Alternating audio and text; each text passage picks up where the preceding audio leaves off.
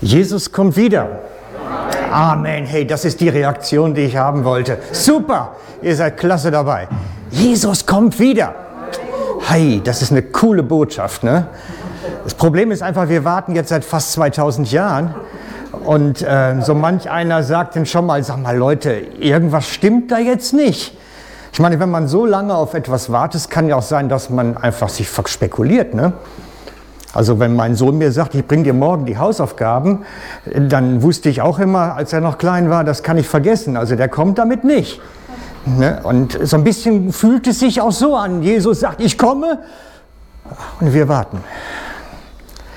Und das ist das Problem gewesen schon in der Bibel, dass äh, die Thessalonicher glaubten, Jesus wäre schon gekommen. Und Paulus muss einen Brief schreiben und den Leuten sagen, hey, stopp, nein, so nicht. Da, da ist noch was offen. Da ist noch was offen. Und deswegen möchte ich mir das mit euch mal anschauen. Weil ich glaube, das ist wirklich wichtig, dass wir da nochmal einsteigen und sagen, hey, Jesus kommt. Und wir warten drauf, sehnsüchtig. Endlich, hoffen wir, da geht was, jawohl. Also schauen wir uns das mal in der Schrift an. Jetzt hoffe ich, dass ich mit eurer Technik irgendwie zu Schlag komme. Ach so, ich muss anmachen, hast du gesagt. Ja, das ist immer klug. Ne? Fernsehen sollte man immer anmachen, bevor man schaut.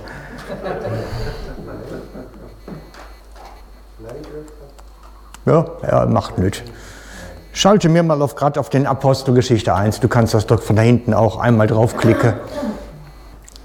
Genau, also ich lese schon mal vor, sonst lest es mit. Ihr habt die Bibel dabei doch bestimmt, ne? Geht, man geht nicht mit Schwert, ohne Schwert aus dem Haus. Ne? Genau, richtig, super. Ich habe es hier drauf, steht alles drauf. Heute ist das Schwert ein bisschen kleiner geworden, digital, ne? Ist ein Laserschwert. Apostelgeschichte 1,9. Nachdem Jesus das gesagt hatte, wurde er vor ihren Augen emporgehoben. Dann hüllte ihn eine Wolke ein und sie sahen ihn nicht mehr. Während sie noch wie gebannt zum Himmel hinaufblickten, dorthin, wo Jesus verschwunden war, standen mit einmal zwei Männer in leuchtend weißen Gewändern bei ihnen. Ihr Männer von Galiläa, sagten sie, warum steht ihr hier und starrt zum Himmel hinauf? Dieser Jesus, der aus eurer Mitte in den Himmel aufgenommen worden ist, wird wiederkommen und zwar auf dieselbe Weise, nochmal jetzt, auf dieselbe Weise, wie ihr ihn habt gehen sehen. Ich persönlich warte, erwarte wegen dem Text Jesus in Jerusalem auf dem Ölberg in einer Wolke wiederkommt. Weil es steht hier, so wie er gegangen ist, wird er wiederkommen. Also erwarte ich das so. Das heißt also, wenn ich einen Retirement Home brauche, also ein, Haus für meinen äh, Ruhestand, weil ich mal irgendwann dann auch mal die Füße hochlegen darf, ich glaube, das würde ich versuchen, in der Nähe vom Ölberg zu kriegen. Dann bin ich schneller dabei. Dann bin ich näher dran, Leute. Hey, ich will der Erste mit sein. Das muss cool sein. Genau. Also, wir warten jetzt 1900, ich glaube 89 Jahre, wenn ich mich nicht richtig verrechnet habe. Ah, super, danke, jetzt läuft's, danke. Wir warten 1989 Jahre, denke ich etwa. Wir haben bald die 2000 voll. Und Gott hat gesagt, ich sage euch nicht Tag und Stunde. Und das ist auch gut so. Hey, da würde ja jeder mit auf dem Koffer zu Hause sitzen. Das wäre dann immer so ein, so, ein, so ein, stellt euch mal vor, morgen geht's los. Nein, ja, nein, das ist ein komisches Leben, das wäre nicht gut. Nein, Gott hat gesagt, es müssen erst alle Dinge erledigt sein. Es müssen erst alle Dinge erledigt sein. Alles, was prophezeit ist, muss erfüllt werden. Dann kann Christus wiederkommen. Und das ist die Zeitrechnung Gottes. Die Dinge müssen erst erledigt sein. Und ich habe mir eine Menge angeschaut. Jesus hat zum Beispiel gesagt, das wollen wir mal gucken, ob wir den zweiten Text kriegen. Genau, das steht im Lukas 21, 25.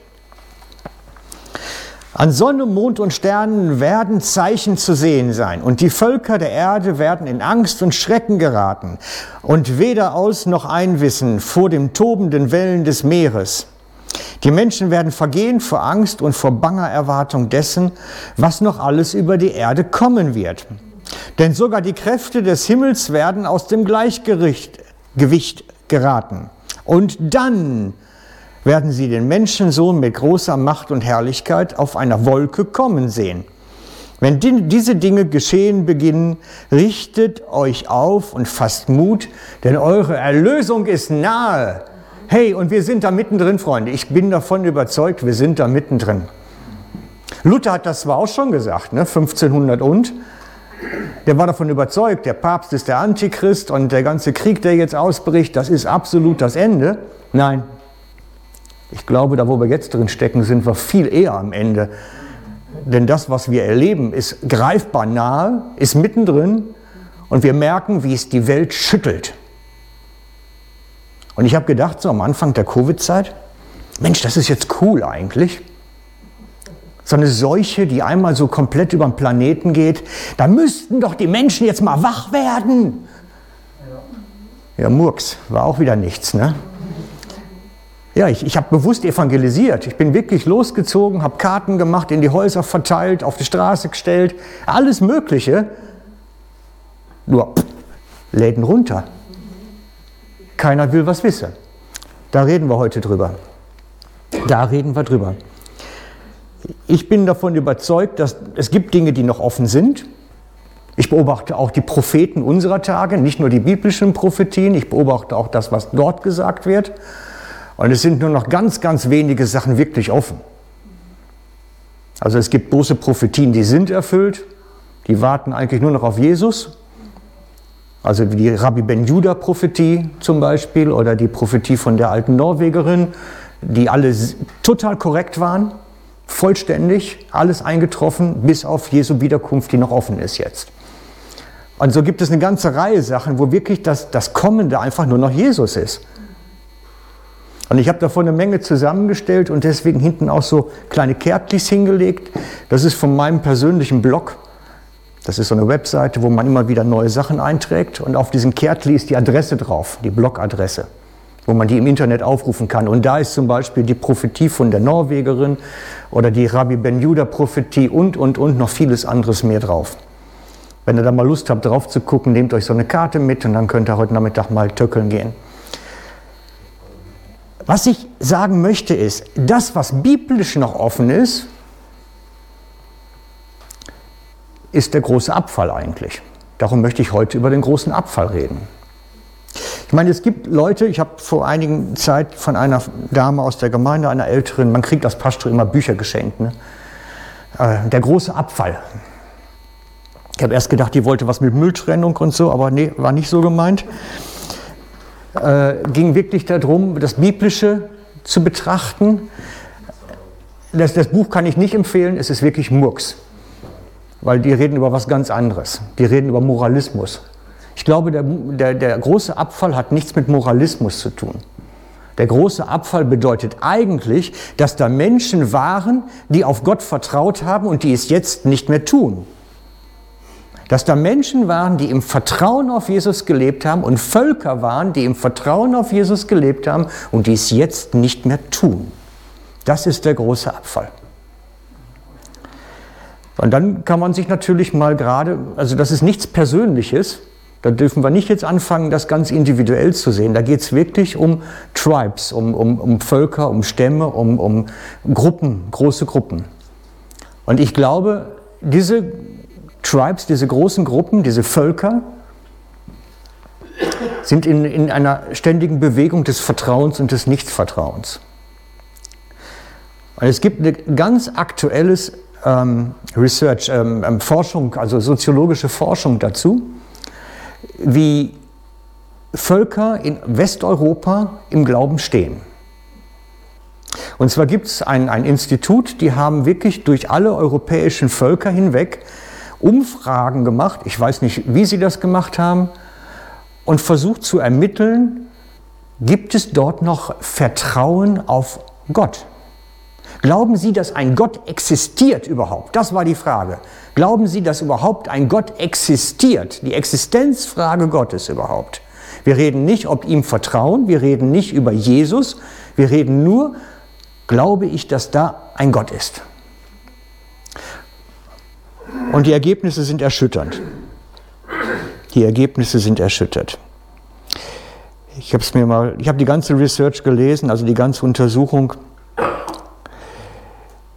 Und ich mache es mal jetzt für die Schweiz, breche ich es runter. 30 Prozent in unserem Land glauben noch an eine höhere Macht im Universum. Davon glauben 11 Prozent an die Existenz eines Gottes. 11 Prozent unserer Bevölkerung. Und zwischen 0 und 1 Prozent irgendwo, sagen sie, glauben noch an den Gott der Bibel. Da haben wir noch nicht mal Jesus angeschaut. Also, und wir waren mal in der Schweiz und in Deutschland und in ganzen westlichen Ländern das Abendland des Christentums. Das war die Bastion Gottes, ein Eckpfeiler hier. Die Klöster, die Bildung, alles das, was hier entstanden ist, das ist eigentlich unser Fundament. Da baut unsere ganze Gesellschaftskultur drauf. Und diese Gesellschaft, die als Fundament hat, dieses Christentum, sagt heute noch, wir glauben zu 11 Prozent an die Existenz eines Gottes. Ihr habt hier die ganze europäische Palette. Ich hoffe, ich kriege es jetzt hin. Da. Wer glaubt noch wirklich an Gott? Das war dann nachher die Frage. Und ihr seht, dass die ganzen Völker, die, die noch stark im Katholizismus und so weiter sind, da ist das noch eher verankert. Aber bei uns ist das ganz, ganz, ganz weit unten. Und die ist von 2018, die ist relativ aktuell also noch.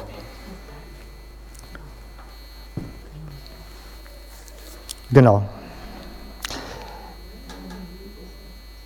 Ich glaube, dass wir in der Schweiz und in den westlicheren Ländern, sagen wir mal Deutschland, Frankreich und so weiter, mitten in diesem Abfall drin sind. Mittendrin stecken in einer Bevölkerung, die eigentlich einen Gott abgeschafft hat.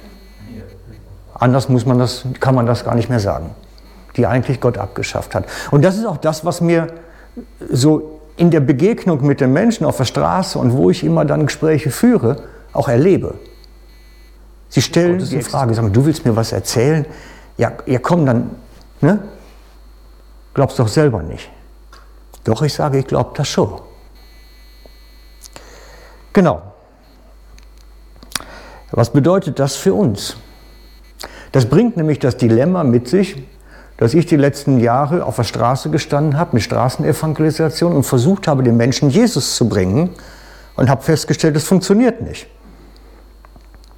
Mit dem Ergebnis, dass ich dann nachher irgendwann darauf gekommen bin, ja, wenn jemand nicht mal an die Existenz eines Gottes glaubt, wie soll ich dem dann Jesus bringen können? Das funktioniert ja auch nicht. Der muss ja erstmal überhaupt erkennen, dass da ein Gott ist überhaupt, bevor er erkennt, dass er eine Erlösung braucht und so weiter kann nicht erst Jesus bringen und dann Gott. Also das geht nicht. So rum funktioniert es nicht. Also, Paulus hat das selber erlebt. Er war selber mal in so einer Kultur unterwegs. Er hat das mal erlebt und auch einen rechten Frust, glaube ich, damit gehabt. Wir schauen uns das mal an. Das steht in den ersten, nein, in Apostelgeschichte. Ich hoffe, ich habe es jetzt hergebracht. Genau. Athen. Paulus in Athen. Als sie aber von der Auferstehung der Toten hörten, spotteten die einen, die anderen aber sprachen, wir wollen noch darüber noch mal hören. Die ganze Geschichte Athen war so, dass Paulus da stand auf dem Aeropark, wo sie ihre Götter und ihre Philosophien verbreiteten und er stand da als einer von vielen, die sich da präsentierten mit ihrer Botschaft. Und wer die Szenerie so ein bisschen kennt, das ist ein großer Platz, und es stehen da viele, damals standen da viele Philosophen und so weiter und verkündeten ihre Botschaften. Und er war einer von vielen und versuchte ihnen den Schöpfergott des Himmels und des Universums zu bringen und erklärte ihnen die Erlösungsnotwendigkeit. Mit dem Ergebnis, dass am Ende in seiner ganzen Missionsreisentätigkeit Athen der Ort war, wo nie eine Gemeinde gegründet wurde, auf sein Mitstreben hin. Athen hat keine Gemeinde gehabt. Es gab wohl einige Christen, scheint es dann nachher, aber eine Gemeinde ist da nicht draus geworden. Und diese Erfahrung, die Paulus in Athen hatte, dieser Ablehnung, des zur Diskussion stehen, des nicht mal richtig Widerstand zu kriegen, hat bei Paulus, glaube ich, so wie ich die Bibel kenne und, und verstanden habe und gelesen habe, zu einem gewissen Frust geführt oder zu einer Enttäuschung. Denn er hatte bislang, war er immer nur in den Synagogen unterwegs gewesen, bis dahin. Er war in die Synagogen gegangen, hat den Juden die Erlösung durch Jesus gebracht. In Athen stand er das erste Mal vor einer mehr oder weniger ungläubigen, komplett ungläubigen Gesellschaft, teilweise. Und machte die Erfahrung, da komme ich mit meiner Botschaft nicht weiter. Vorher war er immer bei der ersten Missionsreise, auch bei der zweiten bis dahin, immer in die Synagoge gegangen. Am Sonntag oder am, am, am, Sabbat ging er in die Synagoge und da war dann immer ein Forum, wo man auch was sagen konnte als Gast und hat ihnen erzählt, was Jesus dort getan hat auf Golgatha. Und in Athen hat er den Raum nicht gehabt. Es gab keine Synagoge, wahrscheinlich, vermute ich. Jedenfalls ist er dort auf den Aeropark gegangen, zwischen die Philosophen, zwischen die normalen Leute, zwischen die Griechen, die nicht dem Judentum anhänge. Und er merkt, ich kann sie mit meinen Worten nicht überzeugen. Ich schaffe es nicht. Ich komme mit meiner Botschaft nicht durch. Und das ist das, was ich oft auch so empfinde. Wenn ich vor Christen stehe, die motivieren oder vielleicht den nächsten Step anleiten, das ist eine tolle Geschichte. Aber ich habe letztens vor Ungläubigen gepredigt. Und da quält man sich Tage länger mit rum, was sage ich dann überhaupt? Weil ich kann auf nichts aufbauen, ich kann nichts voraussetzen. Was sage ich dann überhaupt? Und das ist ja die Frage, die ihr genauso habt. Ihr steht am, heute Nachmittag am Kaffeetisch mit eurer Familie und die sagen, oh, du mit deiner Kirchgängerei am Sonntagmorgen, glaubst du das wirklich? Ja, dann argumentier mal. Was ist dein Wort denn? Ne? Wie, was sage ich dann überhaupt? Und dann wird es schwierig, dann fehlen fast schon die Worte, dann fehlt einem die Argumentation. Was mache ich dann?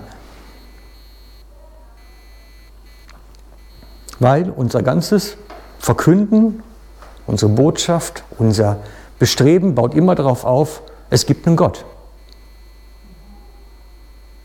Und unsere Gesellschaft hat Gott abgeschafft, weil sie braucht ihn nicht mehr.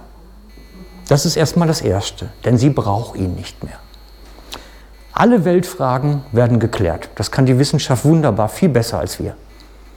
Die Wissenschaftler können uns ganz genau sagen, wie die Welt funktioniert und findet sogar für alles eine Lösung. Auch relativ schnell. Man braucht Gott nicht mehr. Nicht mal in den Bedürfnissen sucht man ihn. Das ist die Wahrheit. Paulus jedenfalls geht die Geschichte weiter, verlässt dann Athen und kommt nach Korinth. Da geht die Geschichte weiter. Und dann schreibt er im ersten Korintherbrief rückblickend dazu. Ist für mich einer der wichtigsten Texte im, in den Briefen von Paulus fast schon geworden. Und zwar steht es im ersten Korintherbrief Kapitel 2. Also wenn ihr mitlest oder irgendwie mitarbeitet, dann sucht euch den ersten Korinther 2 jetzt raus. Das ist ein ganz wichtiger Absatz einfach. 1. Korinther 2, die Verse 3 bis 5. Nach der Erfahrung von Athen müssen wir in Erinnerung behalten, nach der Erfahrung von Athen, schreibt er, und ich war in Schwachheit und mit viel Furcht und Zittern bei euch. Und meine Rede und meine Verkündigung bestand nicht in überredenden Worten menschlicher Weisheit, sondern in der Erweisung des Geistes und der Kraft, damit euer Glauben nicht auf Menschenweisheit beruht, sondern auf Gottes Kraft. Und für mich ist das wie so eine Strategiewechsel, sagen wir es mal ganz nüchtern, beim Paulus. Er, der vorher in die Synagoge ging, die Leute davon überzeugte, dass Christus der Messias ist, dass er der ist, auf den gewartet wird als Jude, kommt jetzt nicht mehr mit überredenden Worten, sondern er sagt, es macht keinen Sinn, euch zu überreden. der Erweis der Kraft, die Erweisung des Geistes und der Kraft. Da ist der Schlüssel für mich. Auch wenn ich mit Ungläubigen heute unterwegs bin. Ich versuche sie nicht zu überreden, dass dann Gott ist. Ich versuche sie nicht zu Christus zu überzeugen, dass da jetzt wirklich irgendwie, dass sich das lohnt, einen Erlöser anzunehmen und so. Gar nicht. Ich habe einen jungen Mann, der kommt öfter zu mir. Der war als völlig ungläubig, ungläubiges Elternhaus und, und, und. Ist durch eine ganz schwere Burnout in Königsfelden gelandet und hat mich dann als Seelsorger aufgeboten, dass ich dann mich ein bisschen ihm begleiten da sollte. Und bei ihm habe ich das genau jetzt angefangen. Ich rede nicht mit ihm über Jesus und was Jesus tut und wie toll er ist, weil da kann er nichts mit tun, nichts, nichts vorhanden schließlich. Sondern ich rede mit ihm über Gott und der Gotteskraft, die ihn berühren kann. Dass wenn er vor Gott steht, mit ihm unterwegs ist, er diese Kraftwirkung Gottes spüren kann. Körperlich, physisch, an seiner Seele, an seinem Herzen spüren kann. Und das ist bei mir persönlich auch ein Strategiewechsel gewesen. Von dem, der evangelistisch immer versucht, den Leuten alle immer Jesus zu bringen, merke ich, das macht keinen Sinn, weil sie kapieren ja nicht mal Gott. Also gehe ich zu ihnen hin und versuche genau in dieser Paulus-Strategie ihnen zu sagen, hey Leute, lasst uns lernen, den Erweis der Kraft zu bringen, den, den Beweis zu führen. Und das ist urpfingstliches Gut, Gedankengut, Lehrgut, was ich da anspreche heute. Urpfingstlich. Und darum mache ich das mit meinem Team, mit meinen Leuten, mit meinem Ministry-Team und was ich da alles habe, dass wir lernen, wie lege ich Kranken die Hände auf, so dass Gott dann wirken kann. Wie bete ich wirkungsvoll für jemanden um innere Heilung? Und, und, und, diese ganzen Themen. Das ist für mich der Schlüssel in einer Gesellschaft, die Gott abgeschafft hat. Dass ich den Gottesbeweis führe. Er ist da, in Kraft. Und das Königreich Gottes besteht in Kraft. Das sagt die Schrift.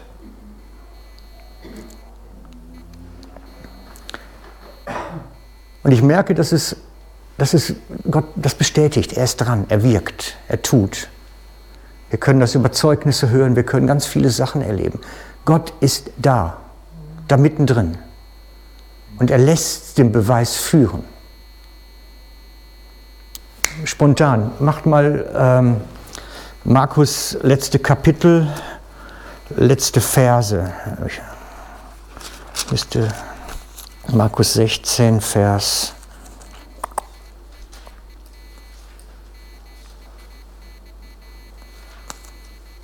Genau. 20. Markus 16, Vers 20. Die ersten Jünger, steht dort geschrieben, sie aber gingen hinaus und predigten überall, während der Herr mitwirkte und das Wort durch mitfolgende Zeichen bestätigte. Gott bestätigt ihr Reden durch Kraftwirkung, durch Zeichen. Und das ist für mich so ein bisschen ein Schlüssel geworden, dass ich sage, hey, das möchte ich haben als Pastor, als jemanden, der unter Ungläubigen unterwegs bin. Ich möchte das haben. Ich möchte, dass Gott mein Reden bestätigt und ihnen zeigt, dass es wahr ist und stimmt. Und ich hoffe, ihr habt diese Sehnsucht auch, dass Gott euer Reden bestätigt. Dass Gott euer Reden bestätigt. Kraftwirkungen und Zeichen. Und das braucht Mut. Glaubt mir das. Das Schlimmste, was ihr kämpfen müsst dabei, ist Mut und eure eigene Angst. Was meinst du, was ich zittere manchmal, wenn ich mit ungläubigen Kranken bete? Herr, tu irgendwas. Blamier mich jetzt hier nicht. ja, ich sage doch nicht von vornherein, ja, vielleicht macht ja Gott was. Nein, ich sage, Gott will dich berühren Und dann bete ich für denjenigen. Und dann jetzt, ah, jetzt mach was, jetzt mach auch was bitte. Ich weiß nicht, ob ihr das Gefühl kennt, aber, aber wenn man das ein paar Mal hatte, kriegt man Standing, kriegt man, kriegt man äh, so ein bisschen Sicherheit da drin und weiß, nein, der Herr ist da. Es funktioniert, es geht. Ich muss mich trauen, mal Schritte gehen, mal lernen, was zu machen. Und dazu möchte ich euch Mut machen. Zum Strategiewechsel. Überzeugt die Menschen, die ungläubig sind, in eurer Familie, in eurem Umfeld von Gott durch seine Wirkung, durch seine Kraftwirkung, durch seine Existenz. Ruft seine Existenz in das Leben rein von ihnen. Dass sie eine Berührung Gottes kriegen. Nein, Gott heilt nicht jeden, wenn ihr für die Kranken betet. Definitiv nicht. Wir haben im Moment eine Frau, die wir begleiten, die wirklich ganz schwer und sterbenskrank ist. Die, ich bin, wir sind auch sicher, dass sie, dass, sie, dass sie wirklich gehen soll. Eine junge Frau, relativ jung noch. Und wir haben nicht das Wort dafür, dass sie geheilt wird. Weil das, das haben wir auch schon öfter, aber an dem Fall jetzt nicht. Aber das, was sie erlebt, ist ein Wahnsinnsfrieden, eine Wahnsinnsruhe, übernatürliche Ruhe in ihrem Herzen. Trotzdem, dass man im Spital liegt an Schläuchen und was weiß ich nicht. Sie erlebt die Ruhe und den Frieden des übernatürlichen Gottes in ihr. Und das ist der Schlüssel für mich. Wir heilen nicht alle, aber Gott möchte jedem nahe kommen, spürbar nahe kommen. Das ist der Punkt.